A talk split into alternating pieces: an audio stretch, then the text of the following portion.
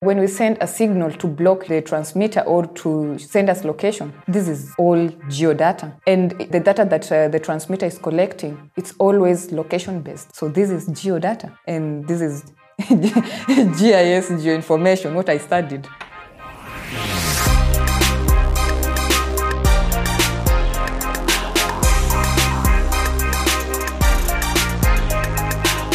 ZukunftsmacherInnen, der Alumni-Podcast der TU Berlin.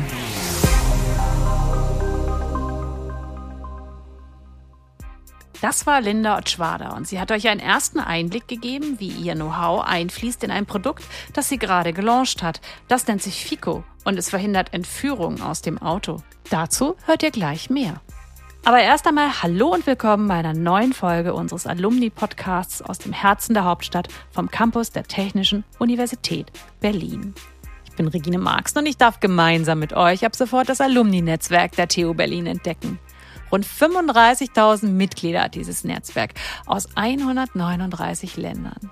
Sie alle ein, dass sie einst an der TU Berlin studiert, gearbeitet, gelehrt oder geforscht haben und sich auch jetzt noch mit ihr verbunden fühlen. Denn hier erlebten sie prägende Momente. Hier wurden sie zu ZukunftsmacherInnen. Aber wie macht man eigentlich die Zukunft? In jeder Folge stellen wir euch einen dieser schlauen Köpfe vor. Wir sprechen mit ihnen über ihre Vision von Zukunft und darüber, wie sie die Welt ein Stück besser machen wollen. Ihr erfahrt, wie sie ihren Weg gefunden haben, was genau sie in ihrem Job motiviert und was sie heute beruflich treiben, um das Morgen zu gestalten. In dieser Folge lernt ihr Linda Otschwada kennen. Linda kommt aus Kenia und hat dort Geografie an der Moy University studiert. Von 2013 bis 2018 hat sie den englischsprachigen Masterstudiengang Geodesy and Geoinformation Science an der TU Berlin absolviert, dann als Geodata Scientist in Berlin gearbeitet und schließlich ihre eigene Firma gegründet, Afro AI. Was sich dahinter verbirgt, warum sie in der Tech-Branche gelandet ist und warum das ganz logisch ist, das berichtet sie in englischer Sprache in diesem Podcast. Nur so viel schon mal vorweg. Geoinformationssysteme, kurz GIS, sind vielfältig und Geoinformation Scientists sind in vielen Branchen gefragt. Auch im Marketing. Das nennt sich dann Geodata Marketing. Linda, du kannst mir sicherlich verraten, was das genau meint. For example, uh, uh, Aldi. It wants to open a new shop somewhere in the north. And they want the best location to open their shop or their, their new supermarkets, they will need your marketer, marketers to do this, to do an analysis of where is the best place to open shops, or where is the best place to open a hospital, where is the best place to construct a road. That's where geographer or geospatial scientists will be found. You can do, you can work in mining, you can work in uh, um, roads and construction, as long as something has a location aspect, you will find geogra- geos- geospatial scientists there. As long as something ha- works with spatial science. Several weeks ago, you launched a new product called FICO. Yeah. FICO? Yeah, FICO. It makes your arrival known. Okay. Your own words. Uh, please, what exactly is FICO?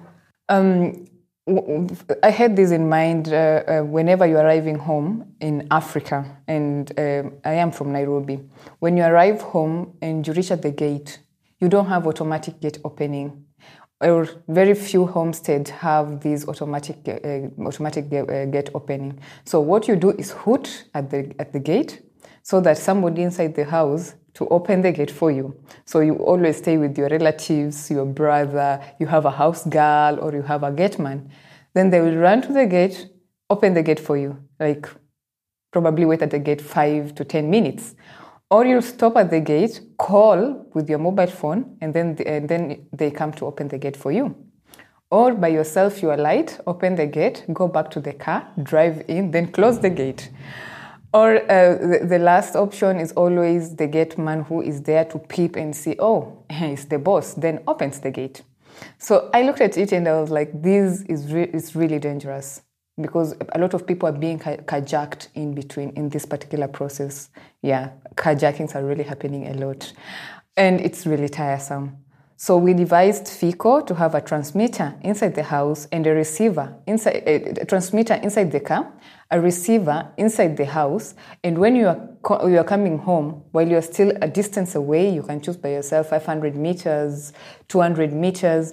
It sends a signal to the receiver. The transmitter from the car sends the signal to the receiver, and the receiver will give an alert to the people in the house. By the time you reach at the gate, there's somebody ready there to open the gate for you, or the gate man is there to open the gate for you.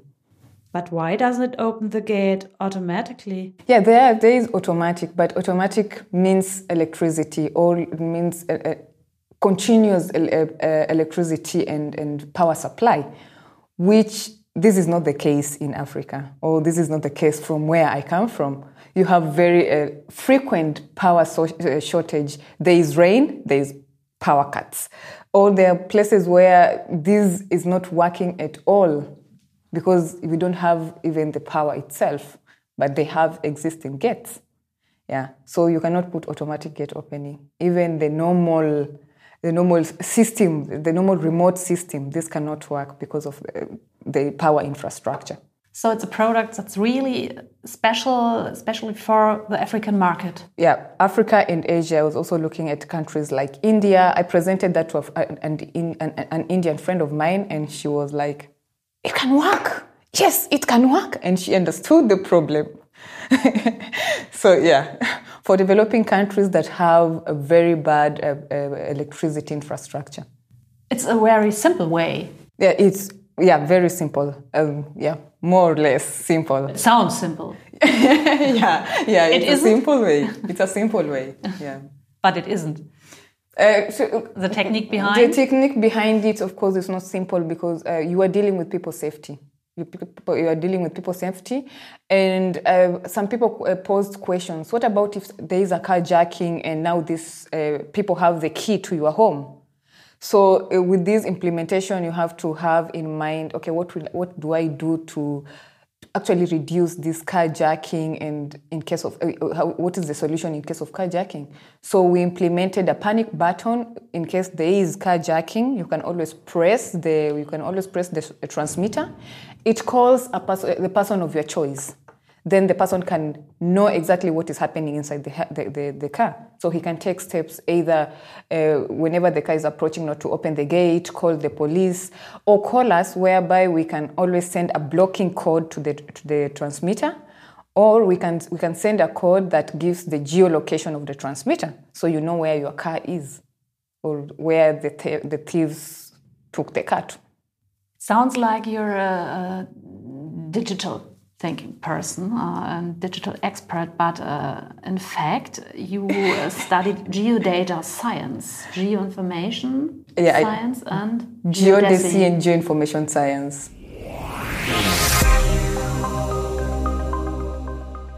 Was genau ist jetzt eigentlich Geodesy?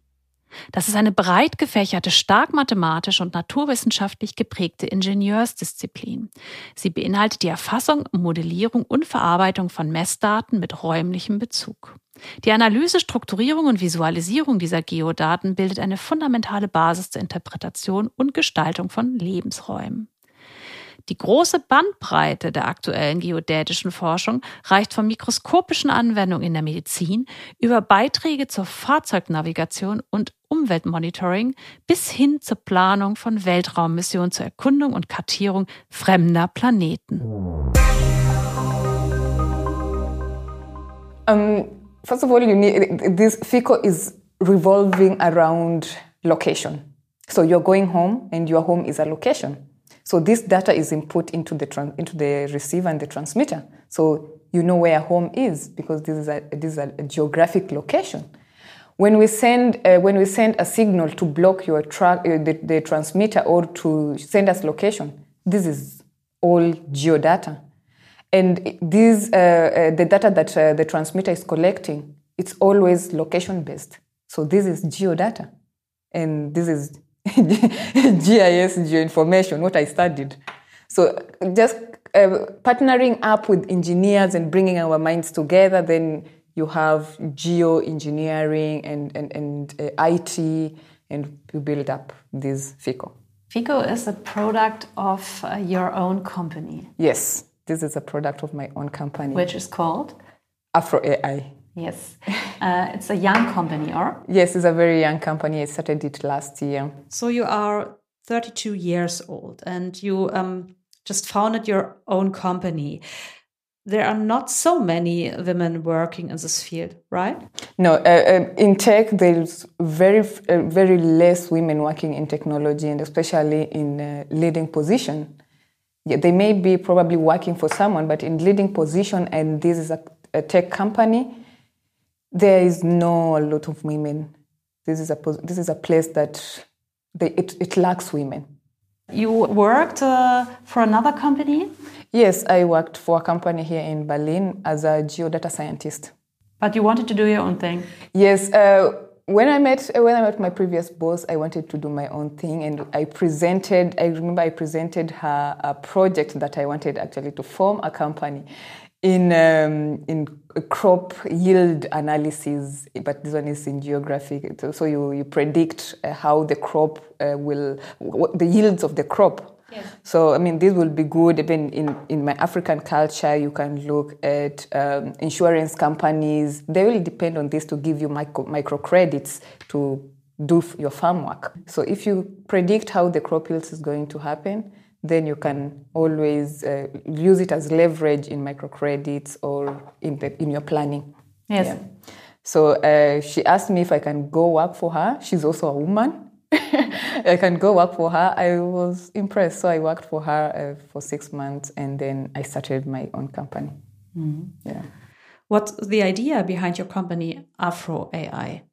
Um, um, I mean, I started geodesy and geoinformation science, but when I joined this company and I realized that there is a link between uh, data science and GIS and or, or, geospatial science, this was really attractive. This was really an attractive market, and um, it's always my goal to do something related to Africa because that is what I understand best.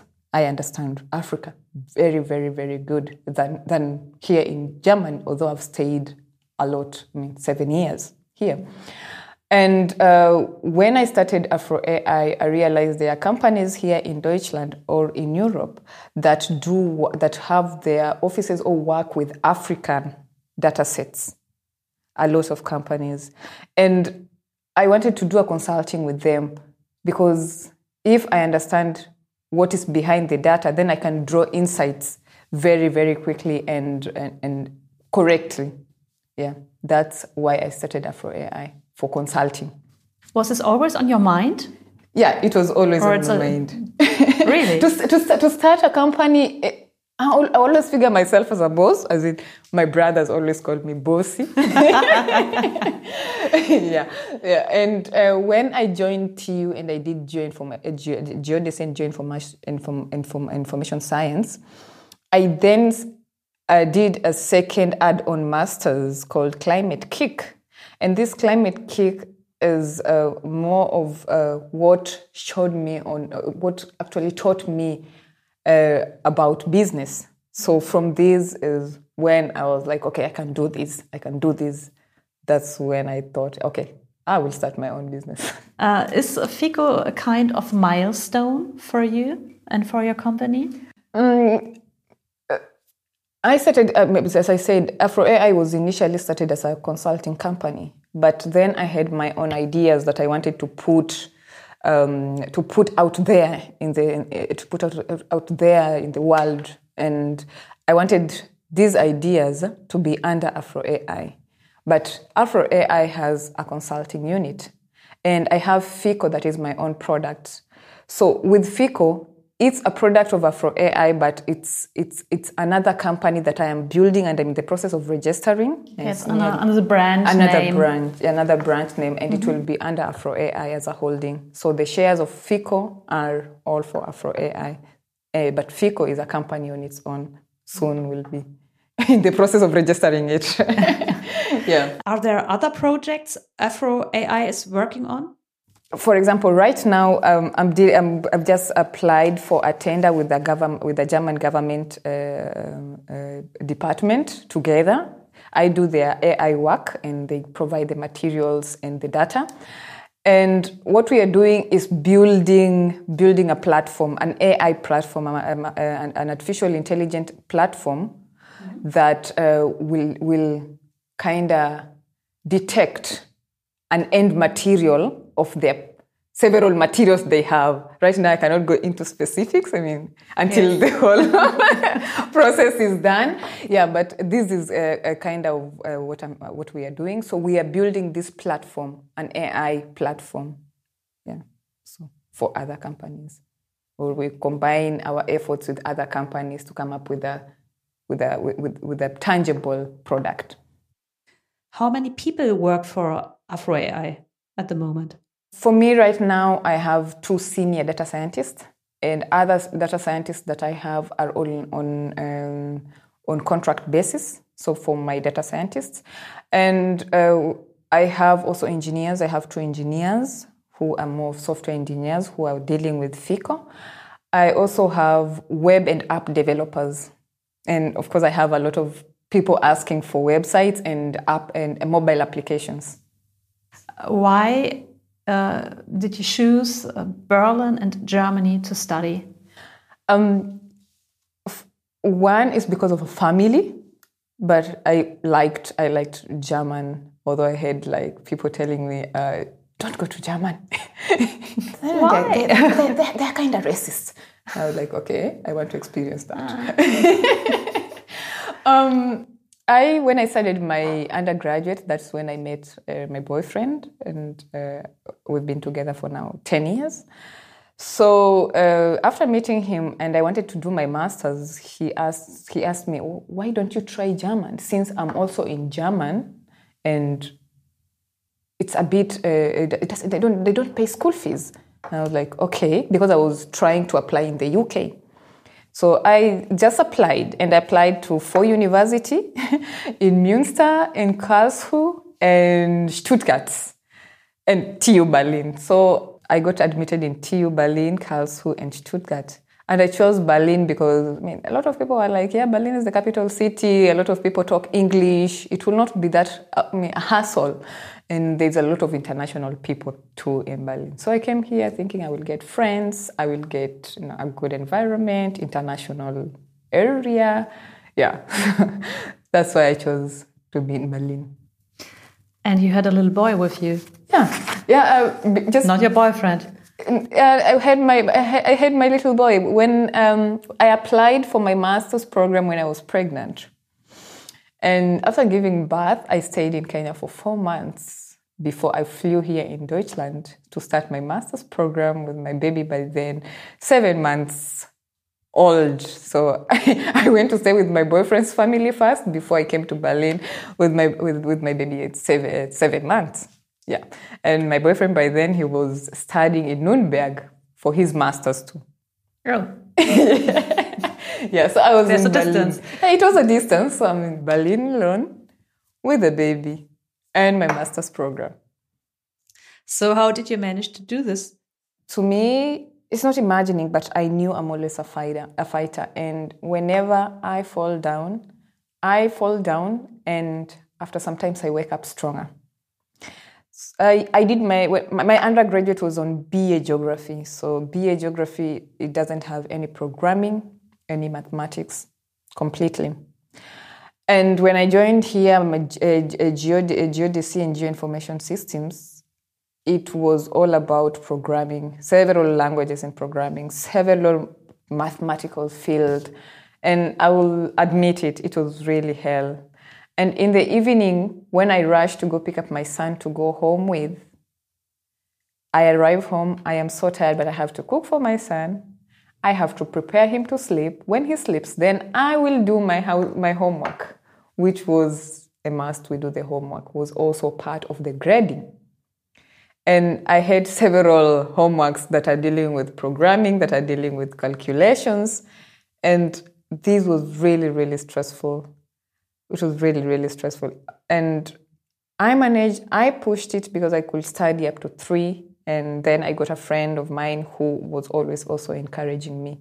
He was also fighting a depression and we will join he will come and talk to me about depression yet he himself was fighting depression so from there that's how i managed and what about your lack of mathematics it and programming skills how did you deal with that?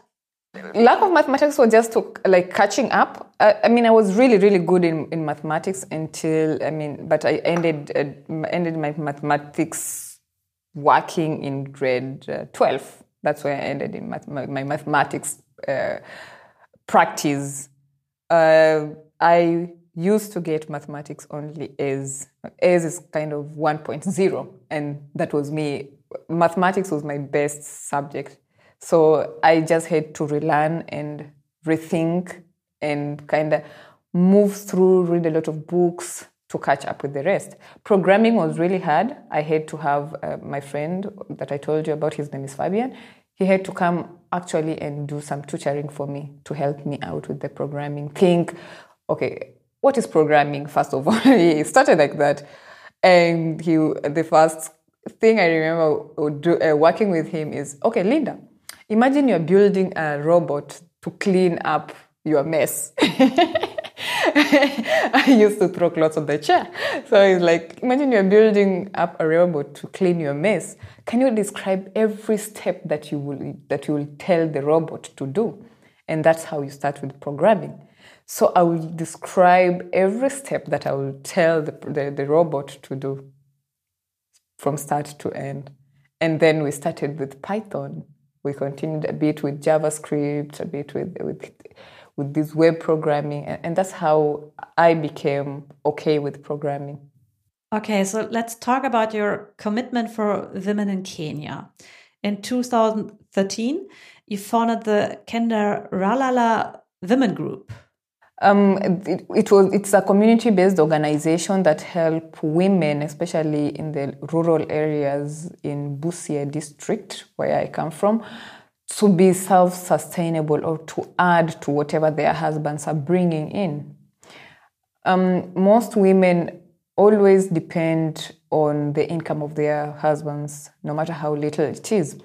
And whenever I looked at it I consider myself as a woman and I would not like to stay in the life they are staying in. So that's how I started Kendaralala Women's Group to empower the women to have their own income and the women to have their own voice. Yeah, so they do uh, agricultural activity together, and with this money, they can add to the money that their husbands or boyfriends are bringing into the house.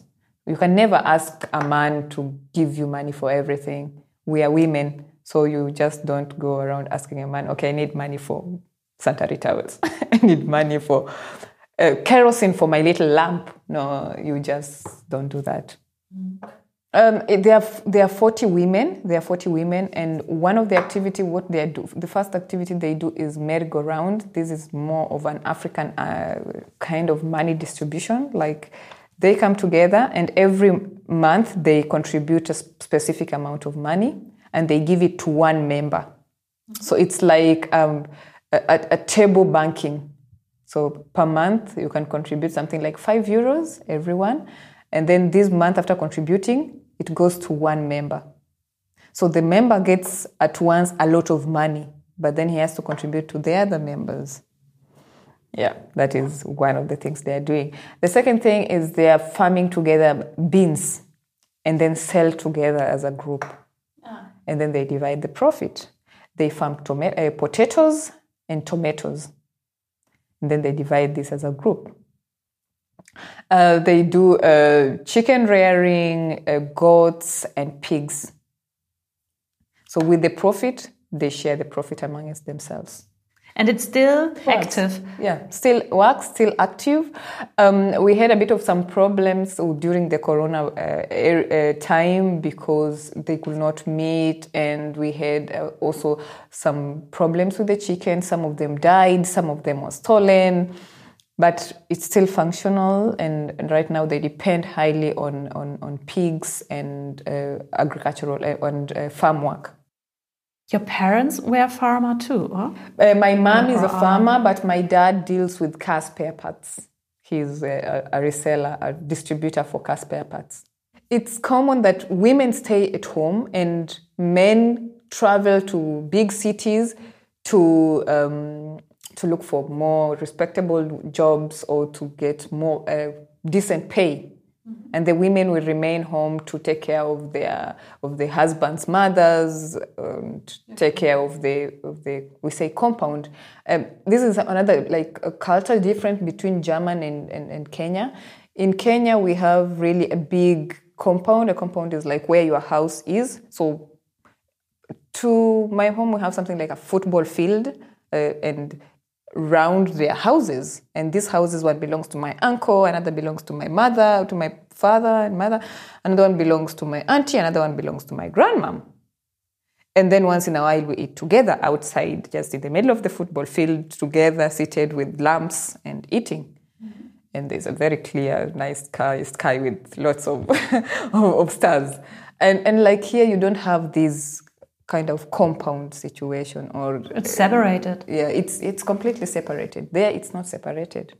So it's common that a, a, a woman stays with the husband's family and the husband goes to the big cities to look for a decent job.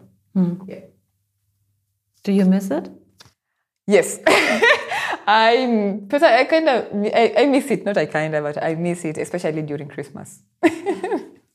Christmas is secret in kenya. Yeah. What about the future? What will happen there?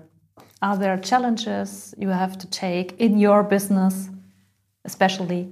One big challenge is the fact that I am a black woman in tech. So I started advertising FICO yesterday, and I got a, several people asking me to take uh, to take the, the gadget for demo to them. And um, one one person asked me, "Are you sure you are the these technologies for your company?" And I was like, "Yeah." I'm like, ah, "There is no way a woman can do this." to build trust as a black woman in tech is hard, and this is one of the challenges that I'm I see facing in the future. Do we need more women in tech to make the world better? Yes, I think we have uh, different thinking, uh, totally different thinking. I will give you, for example, this, uh, this FICO technology. When I presented yesterday, I had a kind of a discussion with somebody from a different group telling me that this FICO technology exists. So I asked him, where does it exist? He sent me a link to a remote controlled gate. And I was like, no, I am removing that possibility of a remote control gate because of our infrastructure. And he told me, but you can also put it in the gate so that whenever you're arriving, there is a siren at the gate on top. And I'm like, with the siren, you'll be alerting every thief in the neighborhood that you are coming because it's a siren on top and showing red. And every thief will be, okay, she's, he's home right now, let's just rob. Or um, it's not portable, right? This is a man speaking to me. Um, and then he told me, but but this this technology, you can always do something in the fence. It's it's it's nothing really complicated. And I'm like, look at it. You are a housewife in Kenya. Uh, we women we have social life, and you're like, okay, let me go and visit my neighbor. Let me go and visit my neighbor. And you visit your neighbor. You carry my Teco uh, receiver inside your handbag. Go visit your neighbor in the next door. When your husband is at one kilometer away, of course it will ring in your bag. Then rush, open the door for your husband if it's there. Now, this is me thinking like a woman. But to him, he is thinking like him. Yes. Not like me. Or when you are hooting, or with that siren, then you're waking up all the kids in the neighborhood. So, me, I'm thinking as a woman, I don't want my kid to wake up and start crying because my neighbor just hooted the gate or the siren on his gate just started. I don't want my son to wake up. It's headache to make him sleep. So, I am thinking like a woman. So, yes, in tech world, there is a way that you need to think like a woman. In our brains, there is no difference between us having uh, being in tech or an engineer no, I think we are same. We are built in the same way, and we grasp. In fact, we women grasp more than our counterpart. Mm-hmm. We can do multitasking. And we can really multitask. I do, I really do a lot of multitasking mm-hmm. because sometimes I have a problem that I need to tackle, And if I do multitask, I have a different of approaching a different way of approaching this problem because I gave myself time and concentrate and do a bit of other works. Then I have other way of thinking to tackle a problem. There is nothing wrong with being a woman in tech, and there is nothing hard in being a woman in tech. Don't be afraid to get what you want. Don't be afraid to speak out just because you're a woman. That's great. I take it with me. Thanks for your time. It was really Thank nice. It was really great. Yeah.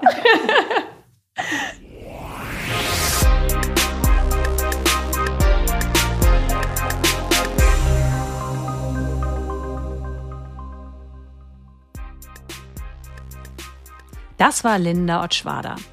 Sie ist eine ziemlich energetische Person, die viel gestikuliert, wenn sie spricht. Das hört ihr auch an dem Klacken, das immer mal wieder auftaucht im Laufe dieses Podcasts. Dann nehme ich Schluck ihre Uhr auf den Tisch. Ich finde, Linda ist ein tolles Beispiel dafür, wie vielseitig man sich aufstellen kann mit dem, was man gelernt und studiert hat. Und dafür, wie wichtig es ist, Netzwerke zu bilden.